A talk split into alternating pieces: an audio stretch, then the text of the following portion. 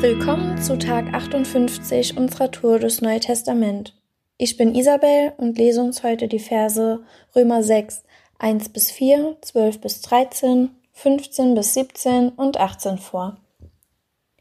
Was bedeutet das nun für uns? Sollen wir etwa weiter sündigen, damit Gott Gelegenheit hat, uns seine Gnade in ihrer ganzen Größe zu zeigen? Natürlich nicht. Als Christen sind wir für die Sünde tot. Wie könnten wir da noch länger mit ihr leben? Ihr wisst doch, was bei der Taufe geschehen ist. Wir sind auf den Namen von Jesus Christus getauft worden und haben damit auch Anteil an seinem Tod. Durch die Taufe sind wir also mit Christus gestorben und begraben. Und wie Christus durch die Herrlichkeit und Macht seines Vaters von den Toten auferweckt wurde, so haben auch wir ein neues Leben empfangen und sollen nun so handeln, wie es diesem neuen Leben entspricht. Achtet darauf, dass euer vergänglicher Körper nicht von der Sünde beherrscht wird und ihr seinen Begierden nicht nachgebt.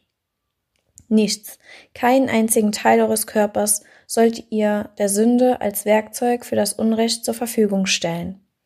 Dient vielmehr Gott mit allem, was ihr seid und habt. Als Menschen, die ohne Christus tot waren, aber durch ihn ein neues Leben bekommen haben, sollt ihr jetzt Werkzeuge in Gottes Hand sein, damit er euch für seine Ziele einsetzen kann.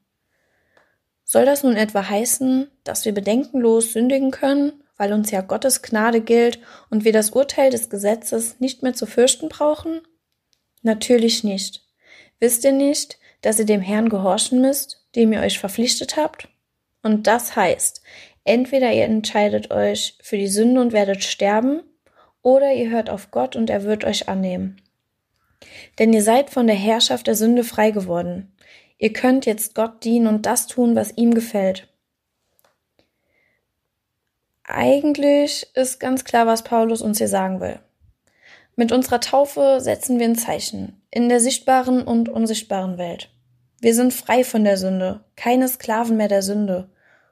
Wir sind Kinder Gottes. Wir müssen nicht länger mit unserer Schuld ziehen.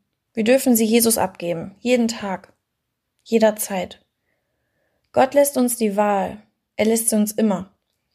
Aber er als unser guter Vater, bester Freund, Mutter, Gott und vieles mehr wünscht sich, dass wir uns für ihn entscheiden. Er liebt uns von Sekunde eins an und hat Großes mit uns vor. Durch unser Sündigen setzen wir Gottes Plan sozusagen Steine in den Weg und entfernen uns von ihm. Er möchte uns nicht vorschreiben, was wir zu tun haben. Wir sind nicht seine Marionetten, das will er auch gar nicht. Er möchte einfach das Beste für uns. Auch wenn wir das oft erst im Nachhinein erkennen. Ich finde, wir können uns geehrt fühlen, dass Gott uns als sein Werkzeug benutzen möchte. Wir können Gutes tun in dieser Welt. Es ist nicht so, als ob Gott es nicht selbst schaffen würde. Aber er liebt einfach die Gemeinschaft mit uns. Er liebt es, uns zu verändern und jedem Einzelnen zu zeigen, dass man in seinen Augen einzigartig und wertvoll ist. Jeder von uns. Ich habe Gott schon erlebt, wie er durch Menschen zu mir spricht und mich so Stück für Stück verändert. Wie er mir Mut schenkt, Konflikte zu lösen oder wie er mir Ideen zuspricht, anderen eine Freude zu bereiten. Die Kraft für Menschen da zu sein, Menschen zu vergeben, von ganzem Herzen, mit mir selbst im Reinen zu sein. Mit dem Blick auf Gott verändert sich der Blick auf die Welt. Die Lehre, die ich immer in mir getragen habe, füllt er einfach komplett aus. Mit der Taufe hat Jesus also auch meine Schuld auf sich genommen. Wenn ich zurückschaue, was in den letzten zwei Jahren passiert ist, von welchen Ängsten Jesus mich befreit hat, von welchen Süchten er mich befreit hat, dann kann ich nur mit Hoffnung und Zuversicht auf meine Zukunft schauen denn ich weiß ganz genau, er hat noch viel mit mir vor und er meint es einfach gut mit mir. Ich bin definitiv nicht fehlerfrei. Aber ich weiß, ich darf mit jeder Schuld und mit jedem Problem zu Jesus kommen, weil er mir vergibt und mich tröstet. Hey, Jesus schaut dich mit einem liebevollen Blick an und er geht mit dir durch Höhen und Tiefen, wenn du das willst. Was ist mit der Frage, ob wir nun bedenkenlos sündigen können? Also in meinen Augen ist Jesus mittlerweile mein bester Freund. Okay, ich weiß also, mein bester Freund vergibt mir, egal was ich tue. Sollte ich das jetzt ausnutzen? Sollte ich ihn herausfordern? Ich nutze es auch nicht bei Freunden aus, bei denen ich ganz genau weiß, dass sie einem nicht lang böse sein können. Also tue ich das auch nicht bei Jesus. Oft ist Sündigen etwas Reizendes. Es befriedigt uns für den Moment und wir sind der Meinung, dass wir so die Leere in uns füllen können.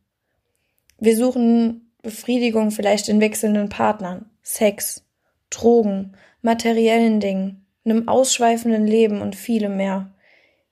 Ja, Vielleicht scheint damit für einen Moment alles gut. Wir sind vielleicht nicht allein, bekommen Zuneigung oder Anerkennung.